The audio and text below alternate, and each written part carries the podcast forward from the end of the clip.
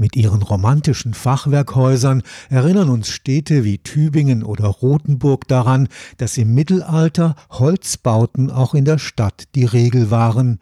Die traumatischen Erfahrungen mit Feuersbrünsten und das Aufkommen billiger Baustoffe wie Ziegel, Stahl und Beton durch die Industrialisierung haben im 19. Jahrhundert dafür gesorgt, dass die europäische Stadt zur steinernen Stadt wurde.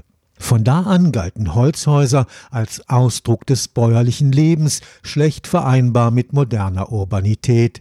Das ist gerade dabei, sich zu verändern. Holz als klimafreundlicher, nachwachsender Baustoff kehrt in die Stadt zurück.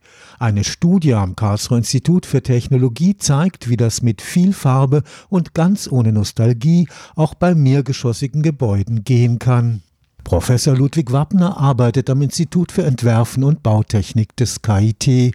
Für die Studie zu Holzbauten in der Stadt hat er sich von den bunten Fassaden in Skandinavien inspirieren lassen. Schweden mit seinen schönen roten Häusern. Wenn Sie in Schweden oder auch in Norwegen Städte anschauen, dann sind die komplett heute noch aus Holz gebaut. Es hat was zu tun, Farbigkeit dort auch mit dem Thema, weil da kurze Tage sind und lange Nächte, dass man natürlich auch über die Farbigkeit auch so eine Leichtigkeit gegenüber diesen langen langen Winternächten bringt. Auch in Südafrika gibt es wahnsinnig viele farbige Holzbauten. Als neuestes Beispiel für eine moderne Konzeption des urbanen Holzbaus entsteht gerade in München ein viergeschossiges Wohn- und Bürogebäude. Das ist ein Projekt meines Büros, wo wir auch in der Münchner Innenstadt, wo nur geputzte Geschosswohnungsbauten sind, ein Wohn- und ein Geschäftshaus hatten mit 16 bis 18 Meter Höhe. Da konnten und wollten wir uns nicht vorstellen, dass man da Holzhybridbauten, das sind sehr stark holzlastige Gebäude, dass die einfach eine vergraute Fassade bekommen. Das wäre sehr untypisch gewesen. Das schaut dann irgendwie fast schon schäbig aus, wenn das irgendwie von der Witterung da grau und schwarz wird gegenüber dem Putzhaus daneben, was natürlich auch ein Ausdruck von Bürgerlichkeit ist und ja immer alle paar Jahre auch gestrichen wird. Entscheidend ist,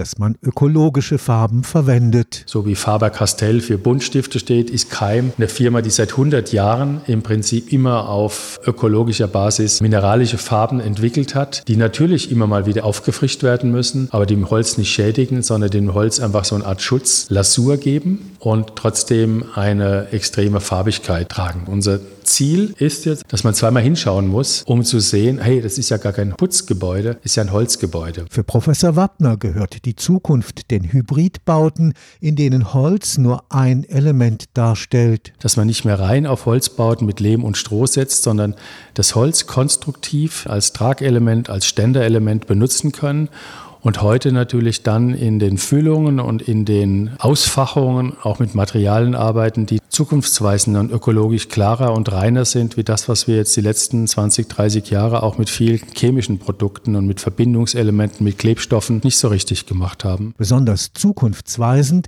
ist die Kombination von Holz und Lehm. Lehm hat ökologisch und auch bauphysikalisch extrem gute Vorteile, weil er Feuchtigkeit aufnimmt, speichert, aber auch wieder im Prinzip klimatisch einen Raum zurückgibt, also in den Raum im Winter und im Sommer unterschiedlich auf die Temperaturschwankungen reagiert, ist ein unwahrscheinlich guter Baustoff, der jetzt auch als Lehmbauplatten im Prinzip als Trockenbauelement genutzt wird zur Ausfachung, hat brandschutztechnisch wunderbare Eigenschaften, ist einfach seriell noch nicht so auf dem Markt gefragt, sodass die Nachfrage bestimmt den Preis, dass alles, was aus Gipskarton zum Beispiel ist, momentan einfach noch günstiger ist.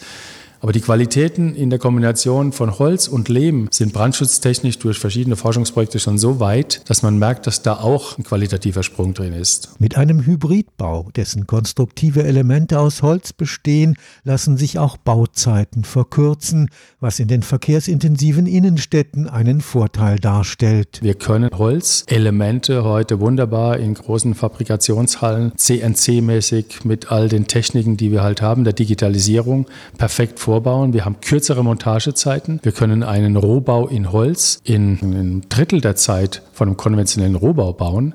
Das heißt, wenn Sie heute alles vorbereitet haben, haben Sie in relativ zwei, drei Wochen ein Haus stehen und das Haus ist schon fast benutzbar, weil die Wände und die Oberflächen bauphysikalisch Qualitäten aufweisen, die natürlich bei der ganzen Schichtenproblematik, die wir bei klassischen Bauen haben, eben schon implizit im Bauteil erledigt werden können. Allerdings erfordert das Bauen mit Holz eine präzisere Planung als bei konventionellen konventionellen Bauten. Es muss im Prinzip eine Planungsqualität in die Maschinen eingegeben werden. Diese CNC-Maschinen, die können nur das produzieren, was man ihnen eingibt. Das heißt, es ist auch für uns als Planer ein höherer Planungsaufwand.